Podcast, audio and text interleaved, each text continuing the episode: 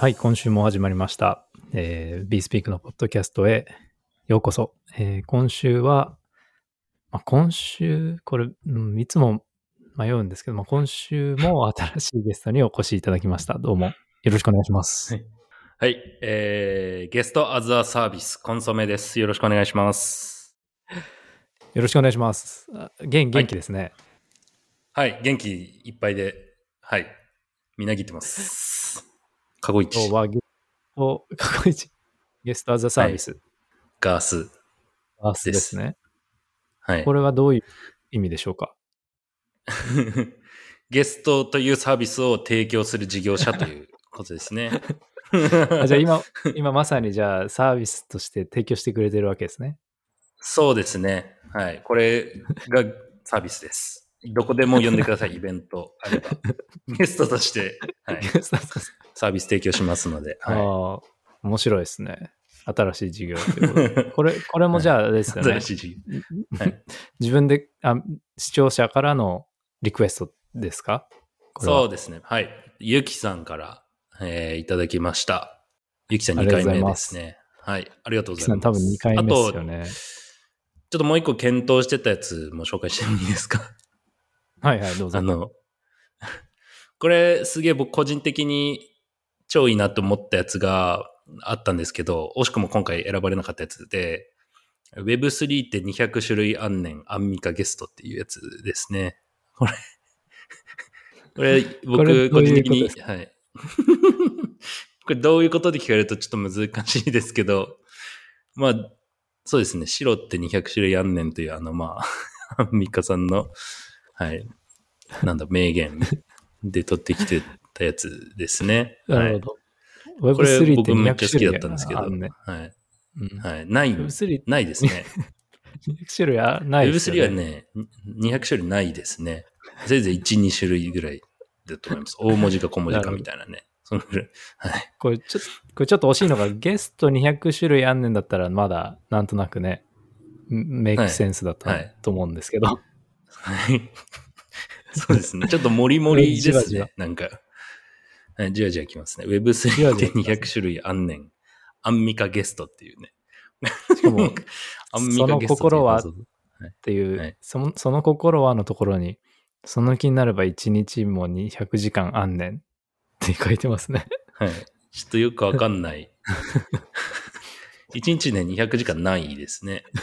うん。その気になればとかじゃないですね。関係もないし、確このゲストの名前と。はい、これ、この素敵なのをくれたのは、高地さんっていう方ですね。高地さん。個人的には好きですね。こういう謎の。適当に考えたんだろうなっていう、この感じが。ありがとうございます。はい。あツイッターあっ。たらフォローしたんですけど、ツイッターは申し込んでないですね。はい。そうですね。うんはい。もうよか先った先週取り上げた人、フォローしたじゃないですか、僕ら。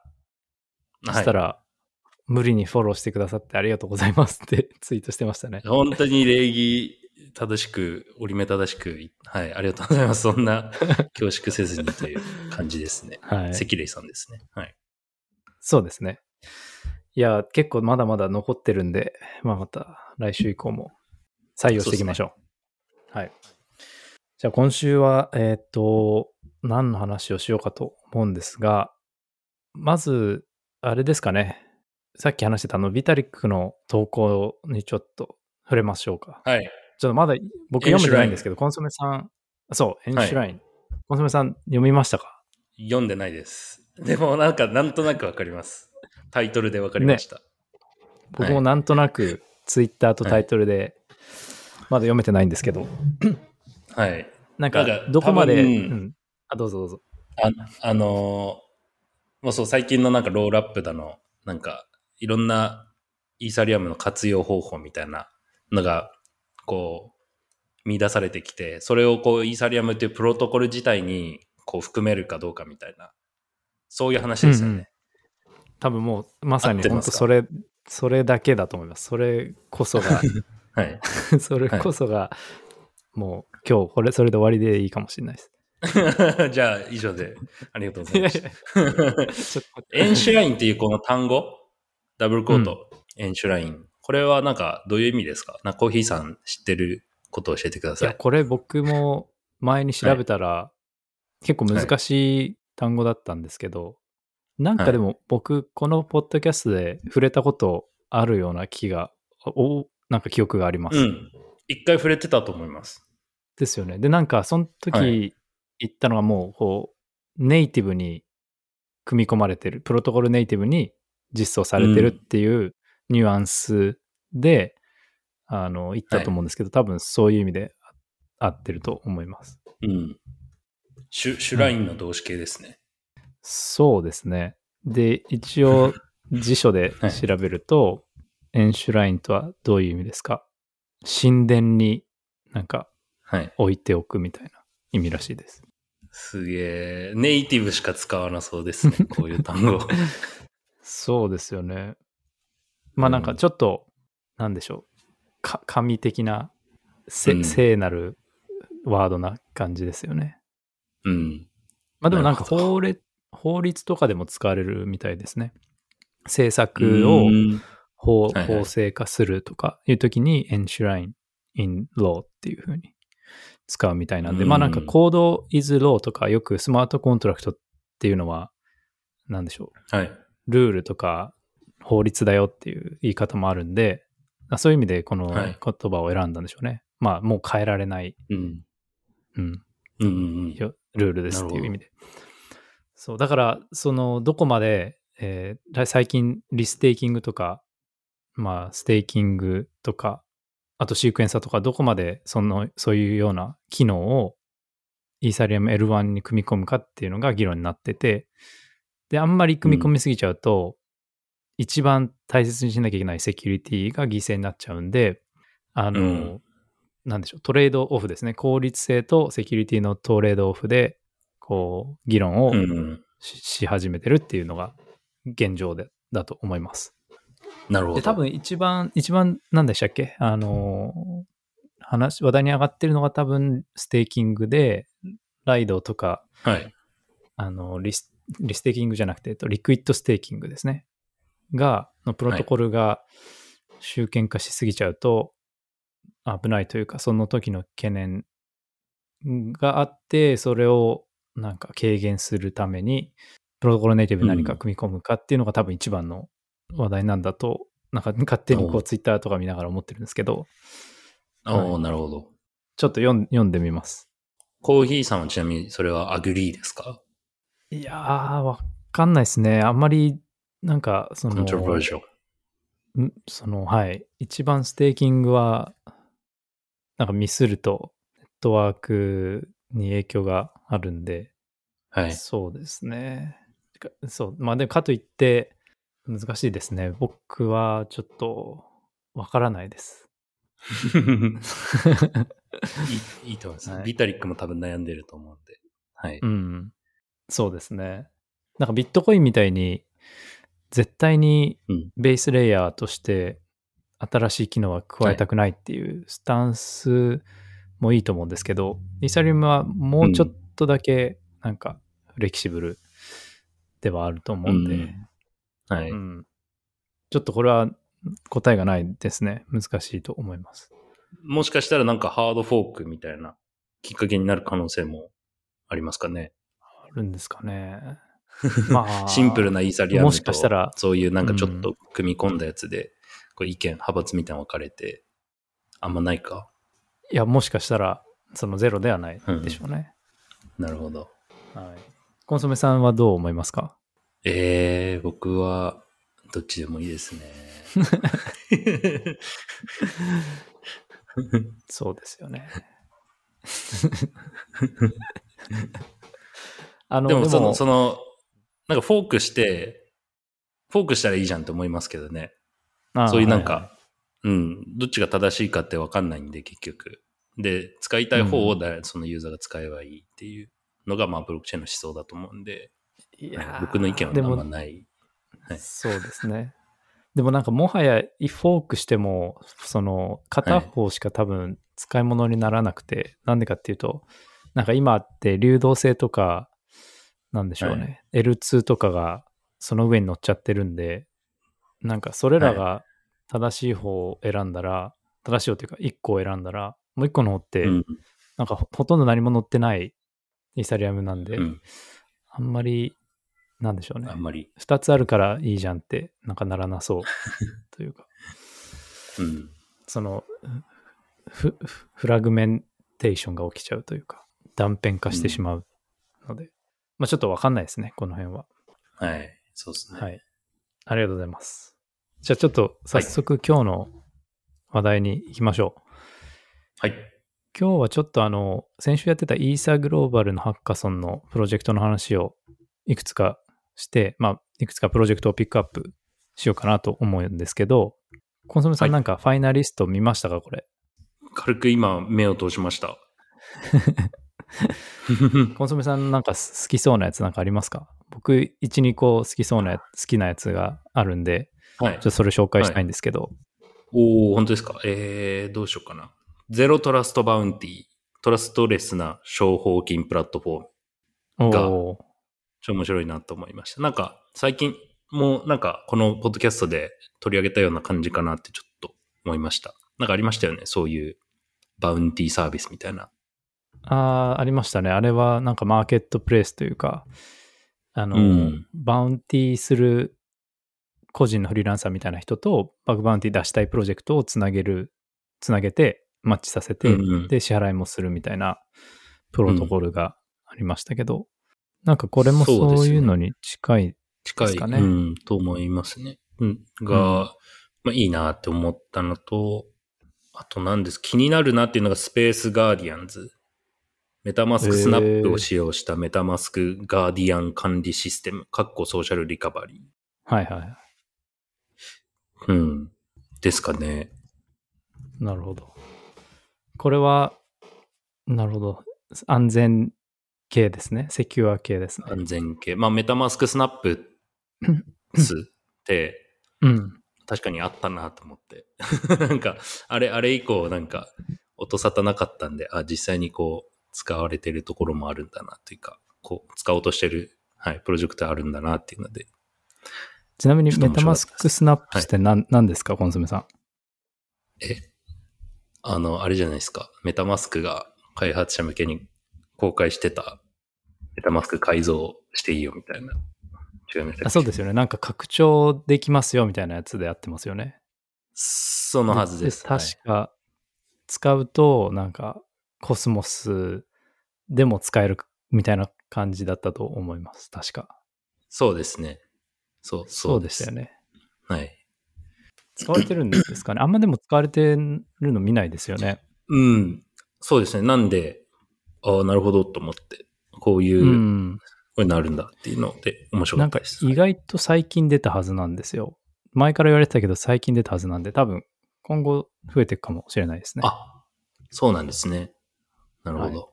じゃあ、コーヒーさん、ほどです。どうでしたか？そうですね。今2つ挙げてくれたんで、僕の2つはですね、1個目はコンシャス NFT っていうプロジェクトで、これなんか NFT に対して意識を与えるっていううん。プロジェクトで、で、なんかはい。AI 使っ、AI のツールなんですけど、AI 使って自分の NFT に対してなんか個性とか、なんはい。か会話を覚えさせたりとか、なんかストーリー、お前はこんな感じで生まれて、うん。こんな経験を、こんなトラウマがあってみたいな データぶち込んで、はい。会話できるようにさせるっていうので、確かこれ、ナウンズの、なんか有有名というか、アクティブな人が作ってて、それで目引いたんですよ。へえ。誰、あの、コンソメさん知ってるかな？あの、ブレ、ブレネンっていう、ちょっと待ってくださいね。ナウンズのファウンダーですか？持ってる人。もしかしたら one of the nounders かもしれないです。one of the nouns ナウンス。の、ナナウンスのコーファウンダーの一人かもしれないです。へえ。ちょっとリンクがすぐ出てこないですけど、まあなんか、ナウンスでアクティブなあ人だったはずですね。で、これちょっと面白いの、なんだ、面白いのとして、一個と、えっと、もう一個は、 FAST っていう、えっと、何の略かっていうと、 facial、えっと、うん。 recognition かな、ちょっと待ってくださいね。ファイ facial address state transfer で FAST ってうんいうプロジェクトで、で、これ面白くて、なんか、コンソメさんと僕がなんかカンファレンスで会ったとするじゃないですか。はい。初めて、なんか知らない人として会って、なんかテレグラムとかでセルフィー撮るじゃないですか。はい。おなんか忘れないように写真撮ろうよみたいな、よくあると思うんですけど、はい。で、セルフィー撮ったら、あの、もう、それで、そのテレグテレグラム上で、この人になんか、いくらか送りますかみたいなのが、自動では返ってきて、なんかす、えっと金額指定したら、お金を送れるっていう、すうんそういう、そういうシステムで、まあ、そのためには最初にお互い、あの、サインアップして、自分の画像を登録して、うんうん登録しとかなきゃいけないんですけど、まあ、登録さえしちゃえば、写真が上がった時に画画像認識されて、この顔はこのアドレスと紐づいてるって出て、はい。まあ、実際デモであの送ってるのが出てるんですけど、ポリゴン上で。うんで、。これは普通に面白いなと思いました。あ、こ確かにこれも面白いなと思いました。あのーうん。た、例えば、広瀬すずがアドレス登録してたとするじゃないですか。これ。そしたはいらテレビに映ってる広瀬すずをこう、カメラで撮ったら、わかるわけですよね。ウォレットが広瀬すず 確のかに。送れるわけじゃないですか。送れますね。投げ銭できますね。投げ銭が、だからテレビ越しにできるよっていうことですよね。そうですね。確かに面白いと思いました。あと、あと、なんかその アドレスだけじゃなくて、これ Web3 だけじゃなくて、あの、インスタグラムのアカウントとか、ツイッターのアカウントとか、わかんない。あと、リンクツリーのアドレスとかも、その画像認証ってできるわけじゃないですか。これができるってことは。うんうん。確かに。で、そう、Web3 だけじゃなくて、じゃあ例えばなんかテレビの CM 出てる人がいて、これ誰なんだって、わかんないケースってあるじゃないですか。これど、な可愛いけどすごい気になる。この人誰だろうみたいな。で、こう写真でこうやって撮ったら、その人のインスタグラムのアカウントがこうヒュッて出てくるとか、なんかそういうこともできるあーなるほど。たりするわけじゃないですか。なるほどこ登録してればね。う はい。登録してれば。だからそういう使い方もあるなと思いました。Web3 だけじゃなくて。はい。どっちかっていうと、コンソメさん言ってるのは、は送金だじゃなくて、なんかリンクへのアクセスに使うっていうことですね。とか、はい。はい。に使えるんじゃないってちょっと思いましたね。そうですね。実際にデモがあるんで面白い、あの、わかりやすくていいですね、これは。なるほど。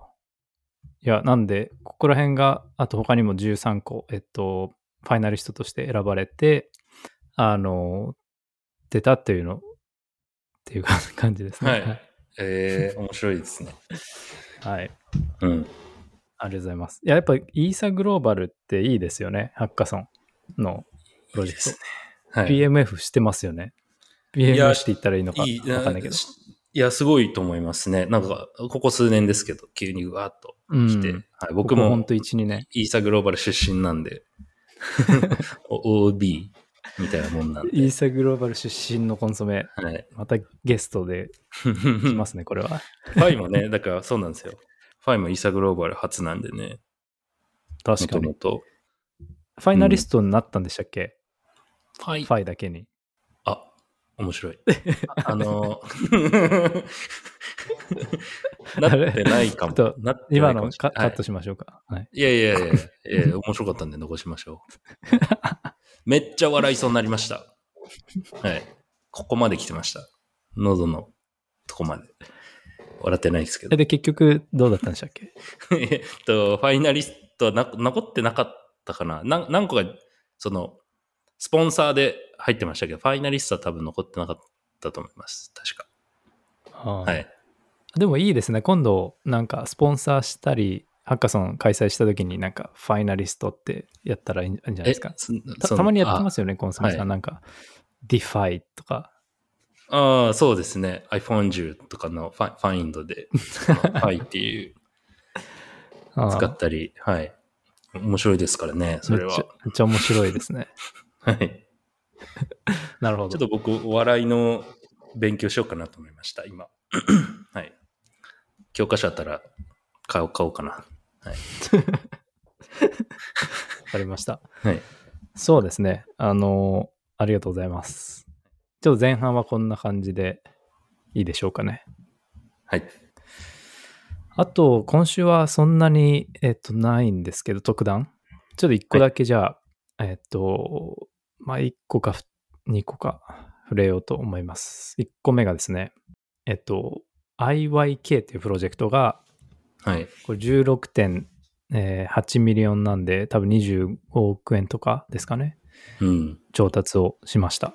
で、これはすげ A16Z がリードで 1KX とか、えー Lattice Capital とかが参加してます。すごい調達しますね、これも。ですよね。うん。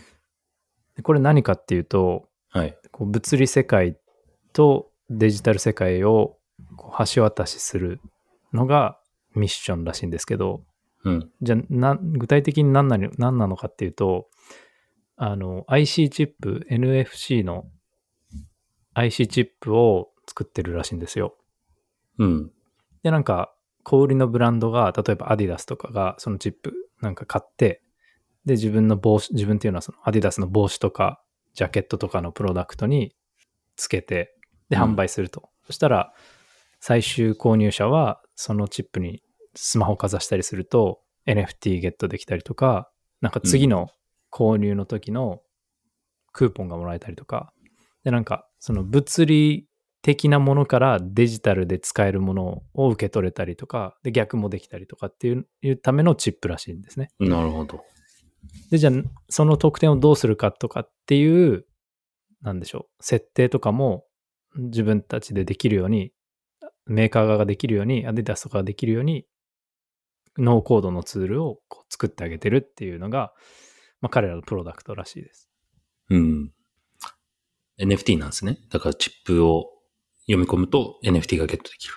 そう。でも NFT じゃなくてもいいみたいです。あ、普通だからつクーポン言ってた、そうさっき言ってたような。へえさっき言ってたクーポンとか、はい。あとはなんか限定コンテンツとか何でもいいんですけど、ど NFT もあるけど、うん、なくてもいいっていうので、うんデジタルフィジカル体験で、 digiphysical って書いてありました。 digi、digiphysical？digiphysical experience。なんか、ちょっと、うん。なんかそのスパッと来ないですね。 digiphysical はちょっと、そうですね。 digical とかだったらなんか、ああって。ね、 digical の方がいいんですよね。はい。でも彼らは digiphysical 体験。 digiphysical。experienceなるほど。だから、はいあの、例えば、Mac のハッピーセットとかあったじゃないですか。で、おまけついてきましたよね。はいはいはい。あああいうことですよね。そのなんか長かったら、おまけで、こうついてくるような NFT 版とか、デジタル版、あの、あと例えばなんだろう。なんかお菓子に、こう、おもちゃついてるやつあるじゃないですか。そうそそうう。そそれの最新版。それのデジタル、そうですね。デジタル版でがゲットできたり、うんデジタルで使えるなんかゲームのキャラクターがポテチ買ったらついてくるとか、あそういうするためのチップとか。プロ野球うんチップスとかありますもんね。あの、あ、そうそうカー。ドついてる。あれ、うん、NFT にするみたいな。そうですね。へーだから、小売りとかそこら辺ブランド向けとか、あーまあ、うん。なんでしょうね。あの、そそういうのがターゲットですっていうことですね。今まででもなかったんですかね、そういうサービスというか。なんだろう。なんか昔触れたことはありますね。はい。あ、本当ですか？IC チップのやつは。うん。スペイ、スペイシャルラブズみたいなのがあって。それでも、IC チップである必要みたいなのあるんですかね。なんか、例えば、じゃあ、僕 iPhone 買ったとするじゃないですか。iPhone15 Max 買って、じゃあその箱の内側になんか QR コードみたいなのがあって、それをピッて読み込むだけで、なんかコンテンツ見れるとかもできるわけじゃないですか。うんうん QR コードをなんか箱に印刷するだけで。これ IC チップにするのはなんでなんだろう。はい。なんでなんでしょうね。それ今僕も、コンソメさんが聞くのと同時に僕も、あ QR コードで良さそうだなって思ったんですよ。唯一性みたいなのあるんですかねその、こ、なんだろう。QR コードだったらこう、写真でこうシェアしたらばらまかれちゃうけど、その、ユユニークななんかうん ID みたい実際になのが。物理的にうん行かないとできないとかね。その、うんおっしゃったように QR コードって取ってばらまかれちゃうけど、うん。実際にその場にいいいないとできない。多分それが違いなんじゃないですかね。なるほど。だからその体験と結びついてるってことですよね。そのフィジカルの体験と。なるほど。そうです。まさに、だからディシ、ディジフィジカル。DG フィジカルですデジフィジカルエクスペリエンスです。ね。そうですすよね、確かに。なるほど。そう。だから、まあ、イベントとか、はい。イベントとかでなんか、あの、ライブイベントとかあるじゃないですか。で、はい。なんか隠されてて、イベントの中にチップがどっかに。で、うんそこにたどり着けた人だけが、なんかゲットできたりとか、うん。得点を。そういうのにも一回事例として使ったらしいです。あ、そうなんですね。すでにう。んそういう例がある。あああとはなんか、コングって知ってますか？コングキャッシュ。あのー、はい、コンクグって言われるとあれですけど、あの、紙幣発行してるやつですよね。はいはい。あ、そうです、そうです。あれもちょっと似てるんですけど、こまあ、コングキャッシュ何かっていうと、なんか物理的なお札を作っててて、それがなんかクリプトとして使える。っていうやつで、それもチップベースで、やってるんですけど。うん。はい。で、彼らを助けたりしてるって書いてありましたね。あ、ブログには。へえ。あ、ここがじゃあ後ろにいるんだ、 Kong Cash は。なるほど。みたいですね。まあ、多あ、で分もその使い方面白いい。ですね。その偽造できないってことですね。紙幣として。うん。うん。そうそうそう。それ面白いかも。もしその network state が出てきたときに、なんかやっぱり紙幣持ちたいみたいな人がいるとするじゃないですか。うんそういう人に Kong Cash みたいなのを渡してあげて、まあ、それだったらちょっとご高齢の人とかもしくはクリプト嫌いな人でも、まあなんか手触りのあるディジフィジカルで、はい、生きててもらえると。生きてて生活できると。なるほど。うん面白いですね。だから、例えば、その逆逆パターンってことですよね。その、NFT、ボワードエイプの NFT があって、その、それに紐づいた見た目のフィギュアとかを販売したいときに、そのなんかこのアイスチップとかピッてそのフィギュアにつけて、うんうんうんこれ紐づいてるよっていう。そうそうです。なるほど。ディジフィジカルです。めっちゃ言いますね、それ。二次フィジカル。はい。うん。そうですね。はい。IYK っていうのは何の略ですか？これ IYK はなんか I know, 違う違う、if you know っていうのの略らしいんですね。おうでなんかもっと言うと、はい。なんか確か if you know, You なんだ know. っけな、If you know, you know. you know かな？うん、それの略は知ってるみたいな。。はい。だったと、だって書いてあったと思いますね。ああ。行くでやるでリップル買いましだの略ではない。で一瞬それに見えますよね。そうですね。知ってる人あんまりいないですね。2017、18とかの人じゃないと。それ、コンソメさん、ね何なんですか？詳しく教えてもらってもいいですか？これ、ま、なんだっけな。ツイッジャターミームイアントみたいな感じです、か？マウントジャイ、なんだっけな。ツイッターのミームですね、日本の。リップルを押してるアカウントがあって、そこがずっと、行くでやるでリップル買いましだっていうのを必ずツイートの最後につけてて、略して IY、えー、RK、はい IYRK。行くでやるで。IYKY か。ああ、そうですね。はい。確かに似てますね。IYK まで一緒ですもんね。こ 子さんはなんかそういうの思っちゃいますね。そうですね。僕もこれ一瞬なんか、あれ、調達したんだと思って、あの人。いやいやいやいやいや。調達するもないでしょ、ツイッターアカウントで。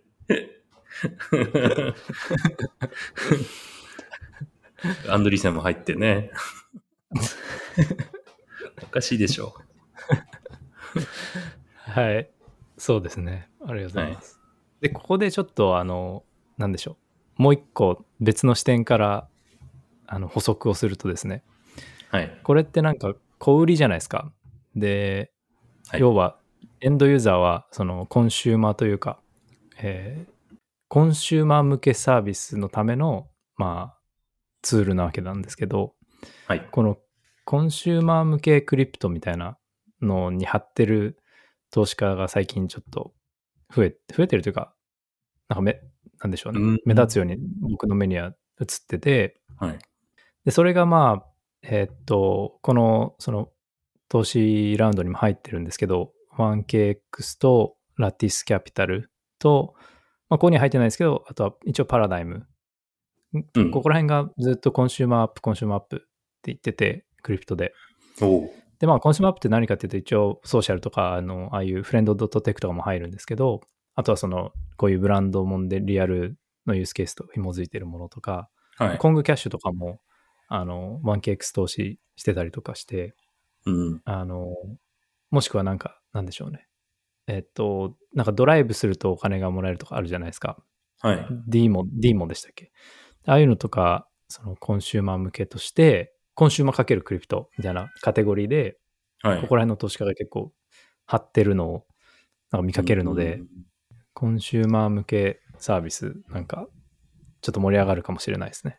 それは、なんかフィフィジカルなサービスじゃなくてもっていうことですかね？そうですね。二つ、うん。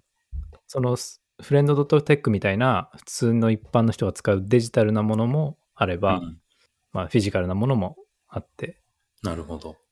これのカテゴリーそれはは面白いかもしれないです。まあなんか確かに、ずっとクリプトのその VC って基本こう、インフラメインでこう投資してるイメージがあって、うん、で、ずっとインフラインフラって投資してきて、そのユーザーに触れるアプリとかキラーアプリみたいなのが少ないっていうのがうん現状だと思うので、なんかまあその振り戻しというか、で、そうそう B2C 向けのアプリ投資するっていうのはなんかまあメイクセンス。うんうんなんかわかる気がしますね。うん。確かに。そうですよね。うんここら辺、なんか、いい、いい、その、プロジェクトが出てきたら、本当にクリプトじゃない人にこう届くかもしれないですしね。そうですね海外にじゃない人。キラーアプリ欲しいですね。うん。というのが、行くでやるで、買い増しでしたね。違います。違いますか？はい。I, I know you ですね。I know you っていうプロジェクト。if you know です。あ、そうそうそう。If you know, はい I know, I you, I know. さ if you know ですね。はい。ごちゃごちゃだ。If you know, you know If you know, you know が元々なんですけど、if you know, you know です。はい。はい、プロジェクトでした。じゃあちょっともう一個だけいいですか？はい。と10分ぐらいあるんで。はい最後じゃあどれにしましょうかね。えーっと、このじゃあインフラのプロジェクトにしましょうか。えっと、はい。フェニックスっていうプロジェクトうんなんですけど、これが7ミリオンドル調達して、久しぶりにマルチコインキャピタルのリードで、えーバンクレスとか、ロボットベンチャーズとかが参加しています。うん。これは何かご存知ですか？コンソメさん。いやー、初めて聞きましたね。た、種が入ってる。種。そうですね。種ラボ。はい。日本の、はい。VC ですよね。はい。すげえ。種ラボさんが入ってますね。これ、僕もまあ知らなかったんですけど、まあプライバシー特化のチェーン、だから多分 L1 ですよね。L1 みたいですね。で、まあ ZK じゃなくて、えっと、H、FHE っていう、あの、完全純動型暗号っていう技術を使って、データの計算を秘匿化して、で、かつなんか EVM 互換を持たせて、あの、スマートコントラクトが書ける VM、VM っていうか、チェーンだそうでそうですね。なるほど。で、この、この EVM 互換に関しては、確か、えっと、FHVM っていうのがあって、それは、この ZAMA っていうプロジェクトが確か開発したんですよ。はい。で、それをなんか使ってるようです、どうやら。うん。多分一緒にやってるのかなうん。という、まあなんか、ZKEVM じゃなくて、別の暗号技術を使った EVM でほう秘匿化をとに特化した、なんでしょう、スマートコントラクトになってます。うーん。秘匿化の技術にもいろいろあるんですね。ZK じゃなくて、うん、こういう、なんか完全そうですね。純、完全なのか純なのかわかんない。完全純動型暗号。うん、そうです。へーがで FHE っていうんですね。はい。FHE って言いますね。はい。で、なんか、例えばユースケースとしては、あの、まあプライベートのスマートコントラクトができるんで、はいプライベートの投票とか、あとは、なんでしょう、DID とか、そういうのが、まあ、ユースケースとしては挙げられています。うん。はいなるほどコンソメさんなんか感じることはありますか？うんと、もっと機能的になんか GK とどうこう、く比べられるじゃないですか、やっぱり多分。こう、うんうん。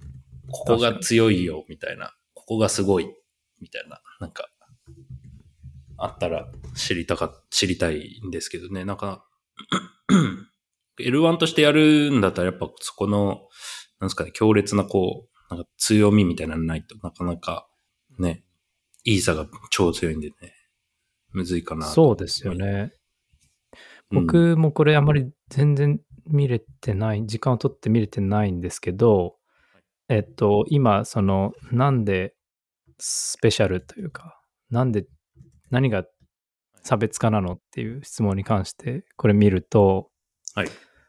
えーっと、まあ、うん、